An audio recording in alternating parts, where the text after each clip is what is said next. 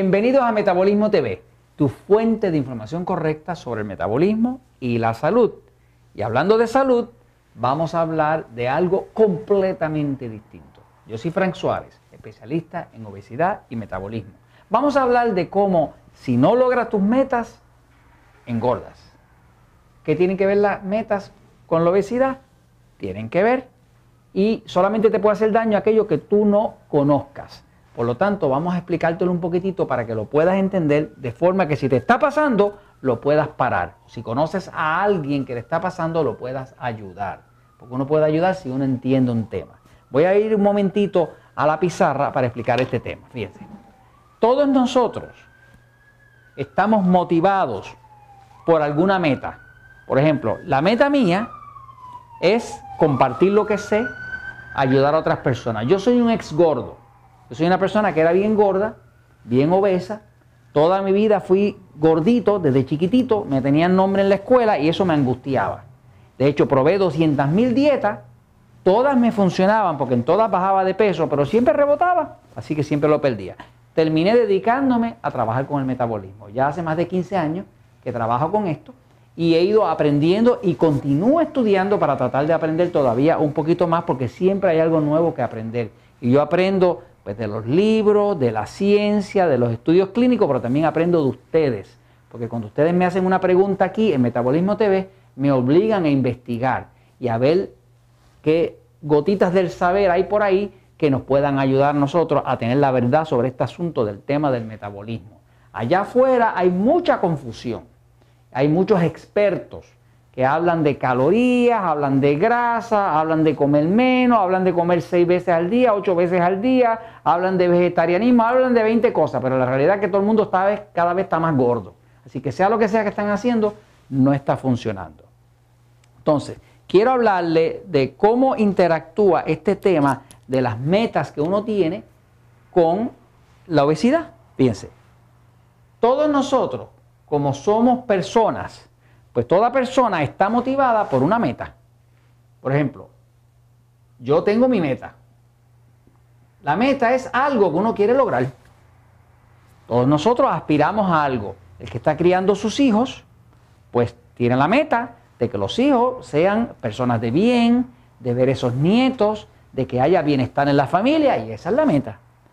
Y una persona puede tener muchas metas, distintas metas en distintas áreas de su vida metas eh, materiales, metas espirituales, metas de salud, metas con su cuerpo, metas con la salud de su familia, distintos tipos de metas, metas con la comunidad. Hay personas que son eh, empleados de gobierno, que, quieren servir al pueblo, que quieren ayudar y tienen sus propias metas. Ahora, ¿qué tiene que ver perder una meta con la obesidad? Pues fíjese, en un episodio anterior estábamos hablando de cómo es que el estrés, los problemas, causan emociones que luego afectan el sistema hormonal, que luego termina en obesidad.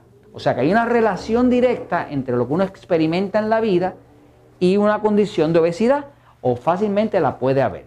¿Qué pasa? Cuando una persona tiene una meta, pues tiene una aspiración, pero al tratar de lograr esa meta, esa meta la persona tiene una sensación hay una cierta sensación en uno tratar de lograr una meta. O sea, hay obstáculos, hay problemas, hay oponentes, hay distintas cosas que se ponen en medio que hacen que el juego de lograr la meta sea interesante. Si todo lo que uno quisiera se diera instantáneamente, sería aburridísima la vida.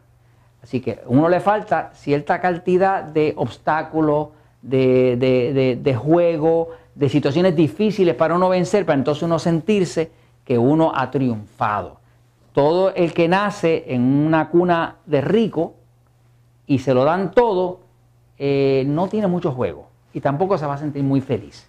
O sea que uno disfruta mucho esas cosas por las que más uno ha luchado, porque son las cosas que más valor tienen, porque uno le dio cierto trabajo, lograr esa meta y porque hubo una cierta sensación de juego de cuando uno estaba luchando contra los oponentes, contra los obstáculos y demás. Pero, ¿qué pasa? Nosotros en, Metabolismo TV trabajamos mucho con personas que hoy en día tienen problemas de obesidad o personas que hoy en día tienen problemas de diabetes. Dialogando con esas personas nos damos cuenta de que muchas de estas personas, o la gran mayoría de ellos, empezaron a, tener obesidad justo después de que cierta meta de su vida se destruyó. Miren cómo es. Por ejemplo, yo he hablado con cientos y cientos de mujeres que se pusieron bien obesas después de un divorcio. Fíjese lo anormal de eso, porque se supone que después del divorcio es cuando más delgadita ya se tiene que poner para que haya la oportunidad de que a lo mejor aparezca otra pareja, alguien que pueda compartir y la gente se vea atraída a la estética, a la belleza. Pero la persona tuvo un problema traumático, destrozó o se le destrozó una meta que tenía con esa relación y ¿qué hace? Lo reemplaza, lo reemplaza con otra sensación. Y ahora entra la sensación del azúcar o de los chocolates o del refresco azucarado, o del helado, mantecado, como nosotros decimos acá en Puerto Rico, o del pan, o de la harina, o de las cosas que dan otro tipo de sensación. ¿Qué pasa? Que la persona no se da cuenta de esto. No se da cuenta que debido al hecho de que tuvo un divorcio, o perdió el trabajo, o tiene una situación difícil de familia, pues perdió una de sus metas, se tronchó, o sea, se frustró y ahora lo está reemplazando con otra cosa.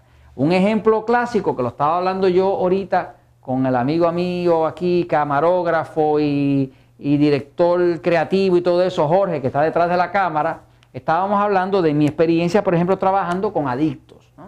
Yo he estado en programas eh, conocidos, programas bien grandes, donde tienen adictos, personas que fueron adictos o que están en tratamiento como adictos de heroína, cocaína eh, y otras drogas como crack y cosas de esas. Y hay un fenómeno interesante que todas estas personas están hoy en día adictos al azúcar.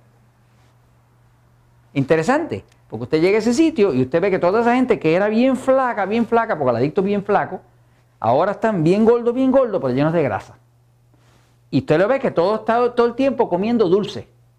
Y es un fenómeno así que usted lo ve general en todo. La conclusión que llegué en base a lo que he aprendido y cómo interactúa el metabolismo con las emociones, con la sensación, con, lo que le pasa a la persona en la vida, pues me doy cuenta que la persona tenía cierta sensación que recibía de la droga. Su meta, su meta era no pensar en un problema que tenía, porque la persona que usa droga realmente lo que está escapando de un problema. Así que tenía cierta sensación. Ahora no puede tener la droga, pues ahora lo reemplaza con el azúcar. Y usted lo ve por ahí gordos y fofos. Entonces, ¿para qué sirve esta información? Pues sirve para que si usted tiene un ser querido o usted mismo le está pasando que se ve muy atraído a la nevera o al dulce o al chocolate y acaba de pasar por un evento traumático, un divorcio, la pérdida de un ser querido, algo difícil, pues dése cuenta, abra los ojos y dice, espérate, espérate, espérate, yo tengo formas, otras formas de buscar sensaciones afuera.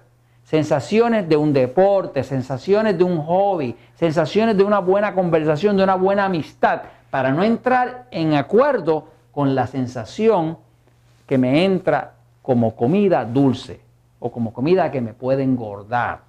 Así que, ¿por qué les hablo de esto? Porque cuando hablamos del metabolismo estamos hablando de la vida. Y la vida incluye no solamente la comida y la hidratación, incluye también lo que usted le pasa con sus metas.